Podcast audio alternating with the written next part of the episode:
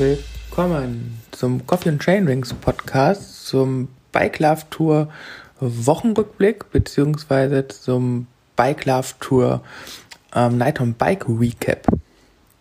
Eine Woche ist vergangen, seitdem die Night on Bike ausgetragen worden ist. Im Blog habe ich ja bereits schon etwas zum Rennen geschrieben, beziehungsweise sowas wie eine Pressemeldung verfasst. Und heute möchte ich dir, lieber Zuhörer, ein bisschen ausführlicher zum Renngeschehen etwas erzählen, wo ich auch eine Woche nach dem Rennen immer noch nicht genau weiß, wie ich das Rennen final bewerten soll. Aber vielleicht hilft dir auch dieser Podcast ähm, da weiter. Die Night on Bike, bevor ich überhaupt auf mein Rennen eingehe, ähm, verdient erstmal 1000 Löbe. Es ist ein absolut fantastisches 24-Stunden-Rennen ähm, im, im kleinen, beschaulichen Radevormwald bei Remscheid im Bergischen Land. Ähm, Im Vergleich zum letzten Jahr gab es gravierende Veränderungen, die ähm, das Team um Sven Schreiber aber, finde ich, zu ihrem Vorteil genutzt haben. Ähm, während in den Vorjahren das Fahrerlager immer um einem Schulkomplex aufgebaut worden ist, auf Asphalt mit einer ähm, dann relativ langen, 800 Meter war das, glaube ich, ähm, U-förmigen äh, Rundenverlängerung, damit man halt durch das Fahrerlager fahren konnte, ähm, haben sie das dieses Jahr in den ähm, Main Act des Rennens quasi integriert. Ähm, ein Alleinstellungsmerkmal des der Night on Bike war sowieso schon immer die ähm, mobile Alm auf dem Schweineberg. Und ähm, da gab es sowieso immer Konzerte, da waren massig Zuschauer und in diesem Jahr haben sie diese Area oben auf dem Schweineberg in ähm, Radevormwald Ispingrade, das ist so der, glaube ich, mit der kleinste ähm, Ortsteil der Stadt, haben sie da integriert auf einem riesengroßen Feld. Ich werde ein Foto hier ähm, verlinken. Ja, und dann dadurch sind halt Zuschauer und Fahrerlager miteinander verschmolzen und das hatte einen ganz eigenen Flair. Ähm, auf der 10 Kilometer langen Strecke war das aber nicht der einzige Hotspot, sondern die anderen ähm, Hotspots sind auch geblieben. Ähm, da gibt's diverse äh, ja, Straßen, also man fährt halt trotzdem noch einmal durch Radevormwald, mehr oder weniger nicht durch, aber Teile davon. Und ähm, da gibt's eine Wohnsiedlung, da gibt's eine Straße leicht ansteigend. Da ist immer die ganze Nacht was los, auch in den Vorjahren schon.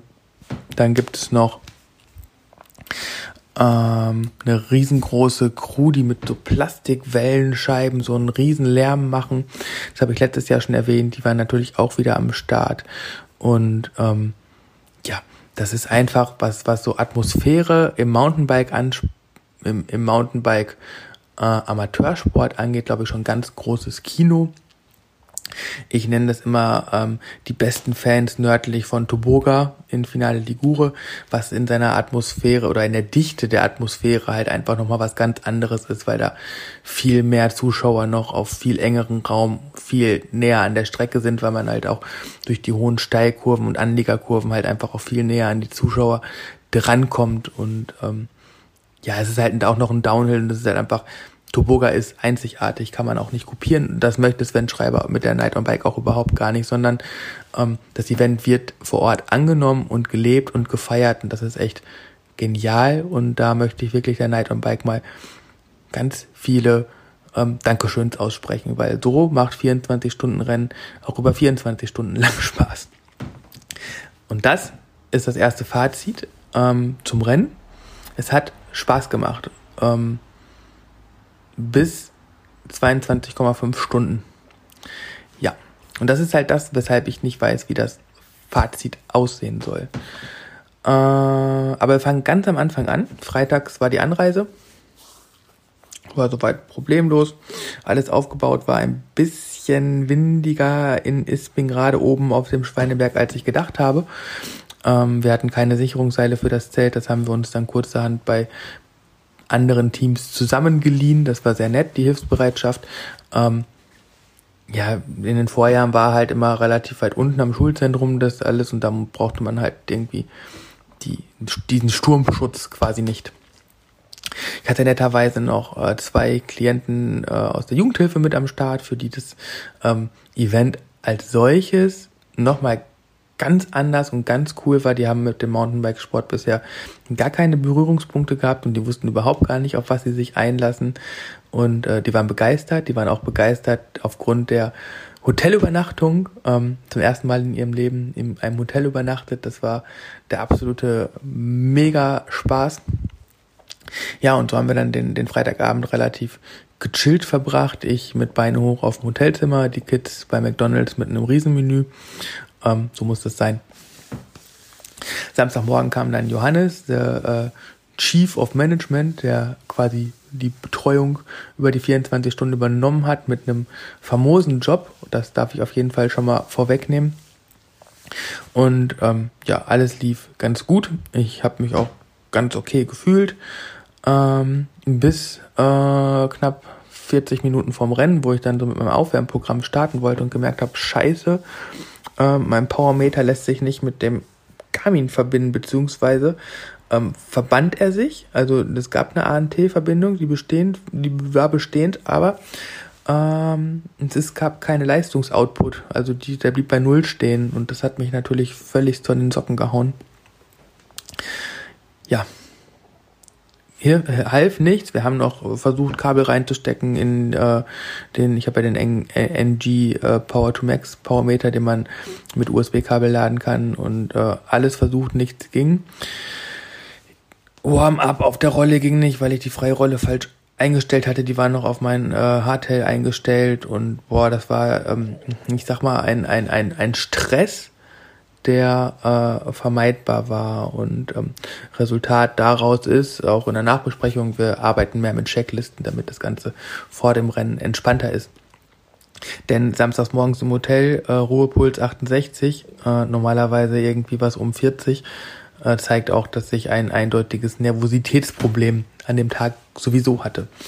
Ja, Letztes Jahr wäre ich bei dem Rennen, glaube ich, dann nicht gestartet mit dem Problem des Powermeters und der ganzen Vorgeschichte, dass das alles so stressig war. Es hat im Übrigen auch noch den ganzen Vormittag immer wieder geregnet und ich hatte ja den äh, Vittoria Terreno Reifen, deswegen habe ich mir auch gedacht, boah, das wird natürlich dann in den ersten sechs Stunden der blanke Horror ja, ich stand dann um zwölf am Start, ähm, noch einen kleinen Smalltalk mit Jörg Herrmann, der mir netterweise nochmal an meinen einen riesen Bienenstich vom letzten Jahr erinnert hat.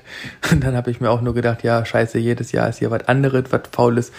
Aber okay, es hat funktioniert. Ähm, den Rennbericht vom letzten Jahr verlinke ich, weil das mit dem Bienenstich ist echt eine ganz witzige Sache, weil der mich im Rennen gar nicht behindert hat, aber dafür hinterher für einen mördermäßigen, ich glaube, Fuß, Schienbein irgendwas gesorgt hat ähm, ja, ich habe halt 24 Stunden lang das äh, giftige Blut hin und her bewegt. Und das äh, die Quittung hatte ich dann äh, bekommen, nachdem das Bein geruht hat. Ja, wie geht man ein Rennen an ohne Powermeter, wenn man so ein Datenfreak ist wie ich? Ähm, wie geht man überhaupt ein 24-Stunden-Rennen an?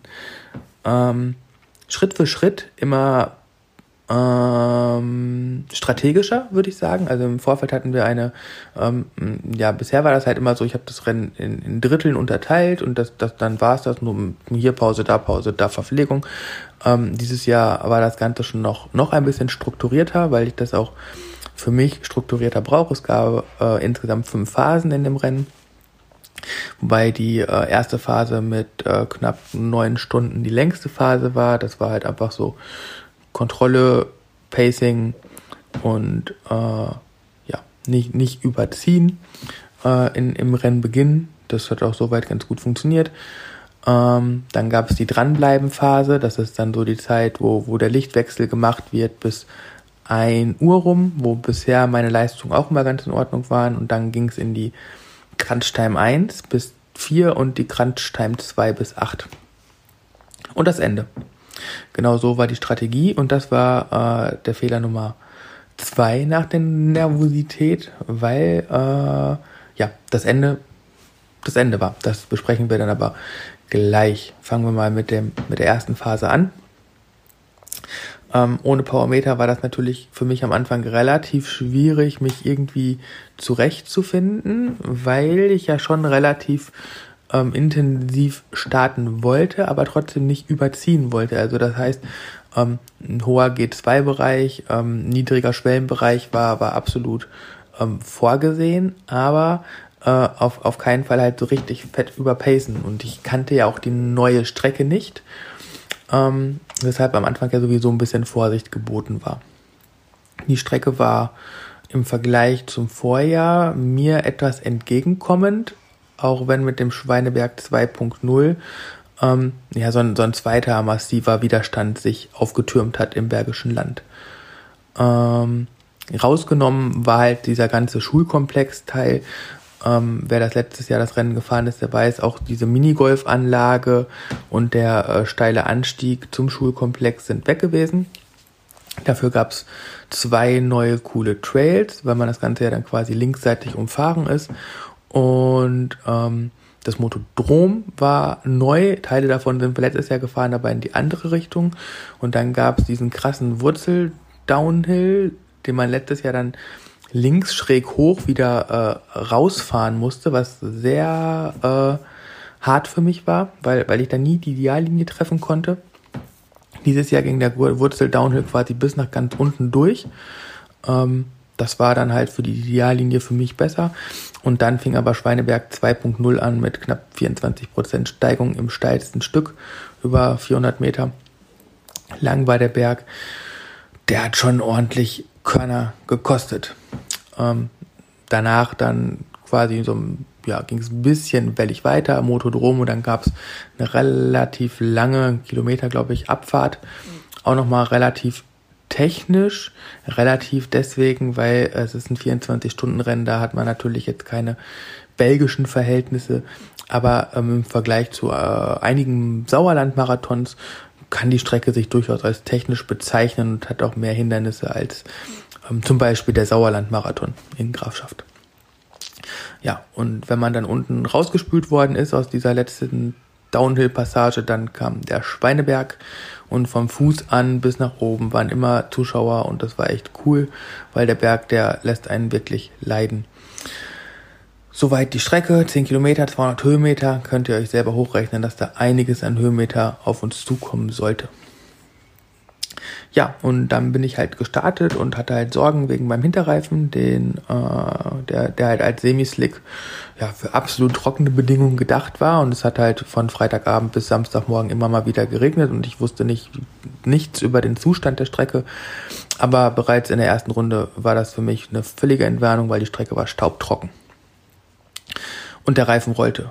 Äh, allerdings merkte ich schon nach den ersten beiden Trails, auf dem Asphaltstück, dass der Reifen, Reifen zu weiken begann. Das heißt, dass der Luftdruck zu niedrig war, zumindest für Asphalt. Im Gelände machte sich das weniger bemerkbar, weil da war halt einfach, ähm, ja, das sehr komfortabel mit so einem platten Reifen zu fahren. Meine Rundenzeiten waren dann auch mit, mit 30 Minuten ähm, ziemlich konstant. Ähm, für drei Runden. Denn in der dritten Runde merkte ich schon, oh, jetzt ist das mit dem Reifen aber richtig scheiße, ähm, weil er halt so in den Kurven richtig walkte und äh, richtig rutschig war auch. Und dann habe ich halt kurz gehalten, wir haben nachgepumpt. Dann ging auch die Rundenzeiten direkt wieder auf 30 Minuten runter. Das Ganze haben wir dann nach sechs Runden wieder gemacht. Ähm, und dann haben sich die Rundenzeiten so auf 31, 32 Minuten eingependelt und das bin ich dann ziemlich konstant bis zur 15. Runde gefahren. Ähm, dann war der Lichtwechsel. Ähm, ich war da, glaube ich, auf Platz 6 zu der Zeit. Ähm, ja, haben wir das Licht angebaut. Ich habe kurz durchgeatmet. Wir haben festgestellt, das Rennen läuft eigentlich für mich fast perfekt.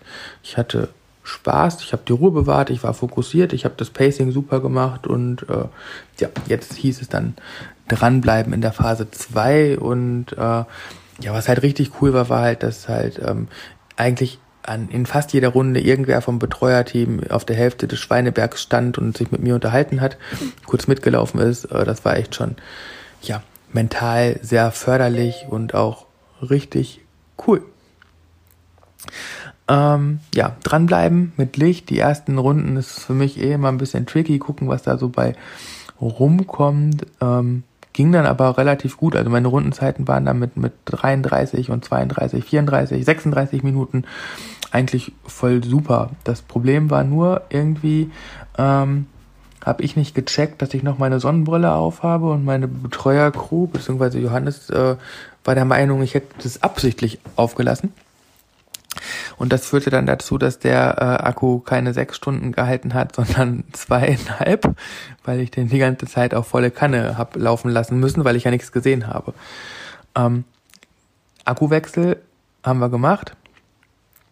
War auch dann soweit in Ordnung. Das war in der ähm, 21. Runde. In der 22. Runde musste ich dann wieder halten, weil das Rücklicht leer war. Auch das war, ähm, ja, oder gehört demnächst dann auf unsere ähm, Checklist. Einfach unnötig, weil äh, wenn wir den Akku wechseln, können wir auch direkt das Rücklicht wechseln, dann sind wir auf Nummer sicher. Warum das Rücklicht überhaupt nicht die Renndistanz gehalten hat, weiß ich aber auch nicht. Vielleicht war das defekt, weil äh, ich hatte das eigentlich vollkommen richtig geladen. Dann ging es in der Nacht weiter, konstant. Ähm, ich hatte mich dann auf Platz 4 vorgearbeitet. Mit Rundenzeiten so zwischen 36 und 39 Minuten. Ging das eigentlich auch alles ganz gut bis nachts um, boah, ich weiß gar nicht mehr, wann das war. Ich glaube, das muss so zwischen drei und vier gewesen sein, dass ich dann äh, in einer Abfahrt das ähm, ein bisschen übertrieben habe. Ich bin da von der Ideallinie weggekommen und äh, hörte auch schon direkt das Block und merkte, oh, jetzt ist der Hinterreifen komplett platt. Das war bei Kilometer, boah, ich glaube 8,5 von 10, also 1,5 Kilometer musste ich dann, ähm, ja, nämlich nicht schieben, sondern weiterfahren. Ich hatte ja eine Pepis Tire-Nudel drin und äh, die hat halt echt gemacht, dass ich den, den Downhill unbeschadet runterfahren konnte. Ich konnte sogar noch den ähm, Sprung vom Schweineberg mitnehmen. Das Aufsetzen war dann halt ein bisschen äh, glitschig.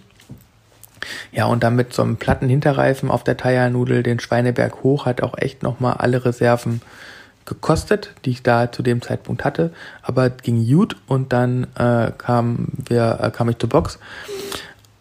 Ja, und dann mit so spärlicher Beleuchtung äh, ein Loch zu finden, war das eine Problem. Äh, haben wir dann aber doch relativ zügig gefunden. Dann kam da ein Max Salami Propfen rein und äh, danach hat die Luft des Reifens dann auch ziemlich gut gehalten. Das Ganze hat dann zeitlich auch gar nicht so richtig viel gekostet. Es war halt einfach nur für mich extrem nervig, weil das halt irgendwie so in der Crunch-Time, wo ich mir als Ziel gesetzt habe, ähm, durchzufahren, ohne Pausen zu machen, ähm, solange das Rad hält und irgendwie das Rad dann drei Probleme hatte, genau in der Phase. Aber okay, mental hat mich das Ganze überhaupt gar nicht runtergezogen. Das, finde ich, war das ähm, für mich Wesentlichste. Dann ist es auch schon langsam hell geworden. Ich war äh, immer noch auf Position 4, wobei äh, ja langsam, aber sicher es sich abzeichnete, dass ich den Platz wahrscheinlich nicht bis zum Ende halten werden kann. Ähm, aber okay, konnte ich mit leben, weil äh, von hinten drückte, jetzt muss ich einmal kurz noch den Namen recherchieren. Ihr seid live dabei, ich habe die Ergebnisliste leider in meinem Büro und ich nehme das Ganze heute ähm, in unserer Küche auf, weil ähm, ich gleich zur Arbeit fahren muss. Ähm, der Erkan, der drückte von hinten megamäßig, weil der ist am Anfang, ist der so, als ich 32er Zeiten gefahren bin, 35er Zeiten gefahren, aber der Sauhund hat das bis zum Ende durchgezogen. Alter, das war echt eine ganz schön krasse Leistung von dem. Der hat mich, ähm, ich glaube, morgens um sieben oder so oder um acht überholt und hat dann insgesamt vier Runden mehr gefahren als ich. Also das ist schon echt eine Wahnsinnsleistung gewesen. Ja. Ähm, dann war ich auf Platz 5 und es war hell und es war eigentlich alles in Ordnung. Ich hatte so einen Vorsprung von einer Viertelstunde oder so. Ähm, war aber auch gar nicht das Thema. Das Thema war ja grundsätzlich in diesem Rennen nach vorne schauen, Ziele verfolgen und nicht sich von hinten Druck machen zu lassen. Und das ging auch dann noch bis morgens neun gut.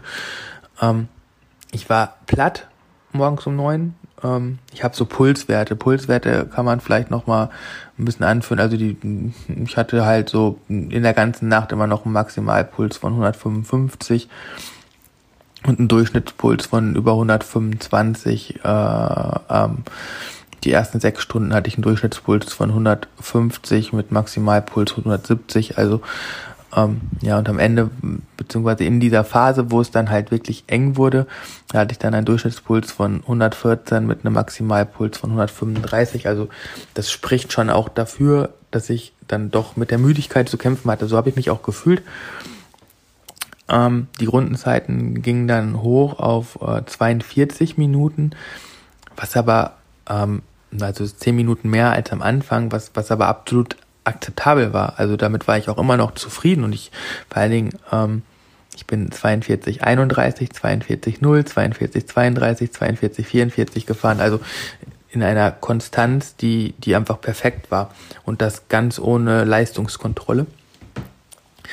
Ähm, trotzdem äh, haben wir dann irgendwie um neun den, den größten Fehler des Rennens gemacht, äh, weil wir dann abgerutscht sind von unserem Matchplan und ähm, ja so einen negativen Druck für mich aufgebaut haben, weil es auf einmal hieß, so ähm, von hinten kommen zwei, die sind nur noch zwei Minuten weg und auf einmal war ich nicht mehr nach vorne hin orientiert, sondern nach hinten und war völlig irritiert, weil ähm, wir auch ein kleines Rundenzeitenproblem hatten, ähm, während dem, also ich habe meine eigene Lab-Taste ähm, beim nach der ersten Runde quasi hinter der ähm, hinter, das, hinter dem Fahrerlager gedrückt. Das heißt, ich hatte nie die aktuelle Rennrundenzeit, sondern immer eine ähm, Rundenzeit von Stand hinterm Fahrerlager.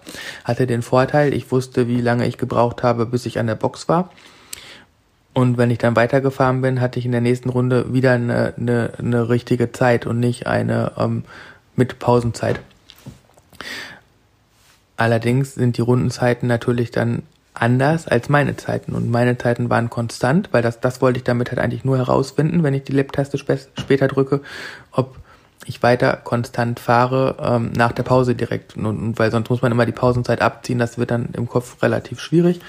Ähm, aber die offiziellen Zeiten waren dann halt nicht ganz so konstant wie meine eigenen gestoppten Zeiten und das hat Johannes dann aus der Fassung gebracht. Er meinte, ich müsste jetzt schneller fahren und wieder unter 42 Minuten habe ich aber gemacht. Ähm, und dann hatten wir so eine ganz hektische Phase und ähm, ja, Bernd äh, Böder, letztes Jahr äh, Sieger der Altersklasse über 50 und Norbert Stangelmeier, die kämpften quasi auch wieder um den Altersklassensieg, ähm, drückten von hinten wahnsinnig und haben mich dann in der 35.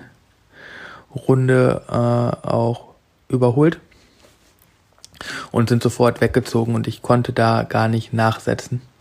Das war so morgens um 10. Ich bin dann noch in die 36. Runde gegangen und dann war ich aber mental so broken, wie ich gar nicht äh, gebrochen werden wollte und was auch eigentlich gar nicht notwendig gewesen wäre, weil hey, ich war siebter Gesamt und fünfter Altersklasse ähm, und habe damit eigentlich ein richtig toughes Rennen gefahren. Zumal äh, ich ja bis zu dem Überholmanöver in äh, der äh, 35. Runde fünfter Gesamt war und fünfter Altersklasse. Also das heißt, dass meine Altersklasse auch die absolut stärkste Altersklasse war. Ähm, ja, und dann habe ich halt nach der 36. Runde das Rennen beendet. Nach 22,5 Stunden. Und eigentlich habe ich gedacht, so, okay, siebter. Punkt. Weil ich hatte zwei Runden Vorsprung und eigentlich habe ich nicht gedacht, dass der Mirko und der Melchior mich noch überholen, zumal ich ähm, ja beide auf der Strecke äh, eigentlich immer kontrollieren konnte. Aber so ist das dann, wenn man halt einfach stehen bleibt und das Rennen beendet. Und das ist das, was mein Fazit ähm, ja so schwierig gestaltet, weil äh, ich bin 36 Runden in 22 Stunden und 23 Minuten gefahren äh, Mirko und Melchior sind äh, 37 Runden, also eine Runde mehr, in 24,4 und 24,19 gefahren. Also könnt ihr euch jetzt selber ausrechnen. Ich hatte eine Stunde und 30 für eine Runde und bin aber die letzte Runde mit 45 Minuten gefahren. Also das heißt, ich hätte noch zwei Runden fahren können. Dann hätte ich 38 Runden, wäre siebter gewesen und hätte knapp 400 Kilometer gefahren. Das ist so ein bisschen der, der Schmerz dahinter, aber in dem Moment war das halt eigentlich, bin ich halt so in, in so alte Muster gefallen und das, das fing halt schon um neun Uhr an. Ähm, oder auch erst, oder wenn man das halt andersrum betrachtet, erst um neun Uhr an, weil wir haben letztendlich ja auch geschafft, irgendwie knapp 20, 21 Stunden die alten Verhaltensmuster völlig äh, außen vor zu lassen und das trotz der Schwierigkeiten, die ich das Rennen am Anfang mit sich gebracht hat. Ähm, bin zwischendrin Krämpfe weggefahren, Rückenschmerzen weggefahren, Fußschmerzen weggefahren. Das war alles super. Äh, die Jungs in der Box haben eine super Arbeit geleistet. Aber so ein bisschen haben wir uns um, um den Lohn gebracht. Ein ganz kleines bisschen, weil eigentlich bin ich trotzdem noch mit dem Ergebnis sehr zufrieden, mit der Leistung sehr zufrieden. Es waren äh, 78 Kilometer mehr als letztes Jahr. Hätten noch mehr werden können und ähm, ja auch mit dem Umgang mit diesen ganzen Problemen halt sehr zufrieden. Ja, außerdem konnten wir aus dem Testlauf vor der Europameisterschaft einiges mitnehmen und Erkenntnisse gewinnen und, und können unsere Arbeit noch ein bisschen besser strukturieren, vorbereiten und äh, werden dann bei der EM auch nochmal ganz anders vorbereitet an den Start gehen. Ähm, gibt sowohl Aufgaben für mich als auch für die Crew, die da äh, ja für eine Verbesserung sorgen werden, alleine deswegen dafür Sorge tragen werden, dass das Ganze auch äh, noch bei der EM noch besser wird. Ob das dann ergebnistechnisch bei der EM besser wird, das bleibt hinten angestellt. Natürlich wird es da ähm, noch ein bisschen besser besetzt sein, wobei viel besser als äh, Jörg Herrmann geht fast gar nicht mehr. Ähm, der ist ein Rennen gefahren, ähm, der absolute Wahnsinn. Ähm, es gibt bei der Night on Bike noch einen Ausruf für ähm, 500 Kilometer. Die hat er um eine halbe Runde verpasst und hat bis zum Ende da wirklich richtig fett durchgezogen. Gratulation an dieser Stelle für diesen beeindruckenden Sieg, aber auch für äh, André Kuppik und Nils Steyer, die ähm, ja äh, auch als ich Vierter war, das Podium für mich außer Reichweite gestellt haben, ähm, die einfach das Rennen ja auf Platz zwei und drei dominiert haben. Platz 4 der Erkan äh, auch ein solides Rennen gefahren, nicht für mich erreichbar gewesen. Ähm, ja, dann Bernd, Norbert, Mirko und Melchior, wir waren auf einer Wellenlänge. Ihr habt mental besser dagegen gehalten und deswegen die Plätze für euch hart verdient. Ähm, gratuliere auch nochmal dem Bernd zum Altersklassen Double. Letztes Jahr auch schon gewonnen, dieses Jahr wieder. Ähm, netter Mensch, habe mich während des Rennens häufiger mit ihm unterhalten und ich glaube, wir haben äh, so zwischen äh, 17 und 20 Uhr drei Stunden lang uns äh, massiv, massiv äh, auf der Strecke ausgetobt. Ähm, das war ein harter Positionsfight, den ich dann temporär für mich entscheiden konnte. Äh, obwohl Bernd der bessere Bergfahrer war, aber ich habe immer wieder in den Downhills die Lücken geschlossen und äh, ja, irgendwann dann vielleicht ein bisschen mehr Wille gehabt als er da in der Phase das aufs Tempo zu drücken. Ob sich das das dann gerecht äh, jetzt quasi, äh, ob das ein Fehler war oder nicht, ist halt im, im, im Nachhinein immer schwer zu beurteilen. Aber es hat auf jeden Fall sehr viel Spaß gemacht. Ähm, auch Spaß hat äh, die die die Kuchenbuffet-Fräse äh, Frank und äh, die schnelle Moni reingebracht ins Rennen. Ähm, und der Markus Wilden, die dann quasi so um 20 Uhr ein 16-Stunden-Rennen gestartet sind, äh, mich ganz lieb begrüßt haben. Frank auch schon irgendwie aus der Wechselcrew, wo ich überhaupt gar nicht realisiert habe, dass da ein Frank steht, weil ich das voll nicht mitbekommen habe, dass der bei der Night on Bike antritt. Die dann auch, äh, ich bin dann um 20, nee, um, um drei vor acht in meine letzte Runde vor dem Boxenstopp gefahren und wusste, dass mich das Feld überholt. Und äh, ja, die haben mich dann auch, also Frank und äh, Markus haben mich dann auch zur richtigen Zeit überholt, nämlich ähm, nach dem ersten Asphaltanstieg, wo es dann durch gerade vorm Wald nochmal durchging, leicht abfallen und da konnte ich halt den Windschatten, den die beiden frischen Fahrer hatten, richtig geil nutzen. Und die haben mich dann nochmal eine halbe Runde richtig mitgezogen. Danke dafür an dieser Stelle und äh, ja auch einfach für dieses ja schöne gemeinschaftliche Event, denn das ist äh, ja schon so eine Einzigartigkeit von 24 Stunden Rennen, auch wenn man sich ja 24 Stunden lang derbe auf die Fresse kloppt und um Positionen fightet, ist es nie äh, in ein, mit, mit, mit einem Ehrgeiz, der irgendwie gegeneinander ausgerichtet ist, sondern man versucht sich trotzdem irgendwie immer miteinander zu motivieren und stärken und äh, führt nette Gespräche und äh, duelliert sich dabei trotzdem irgendwie freundschaftlich und das ist das, was doch das Rennen so auszeichnet. Ja. Ja, das war mein Night on Bike Recap. Ähm, ich hoffe, der hat euch gefallen. Ähm, zum Schluss ähm, noch eine äh, Ansage, ein Shoutout. Äh, Shoutout kann man dazu, glaube ich, gar nicht sagen, sondern eher ein äh, Come in. Ähm, join us. Denn ein äh, Ergebnis, was wir aus der Night Bike mitgenommen haben, ist, dass, dass wir die 24-Stunden-Crew doch ein bisschen nochmal wieder vergrößern möchten. Ähm, einfach um äh, ja, die, die Anstrengungen auf verschiedene Schultern zu teilen.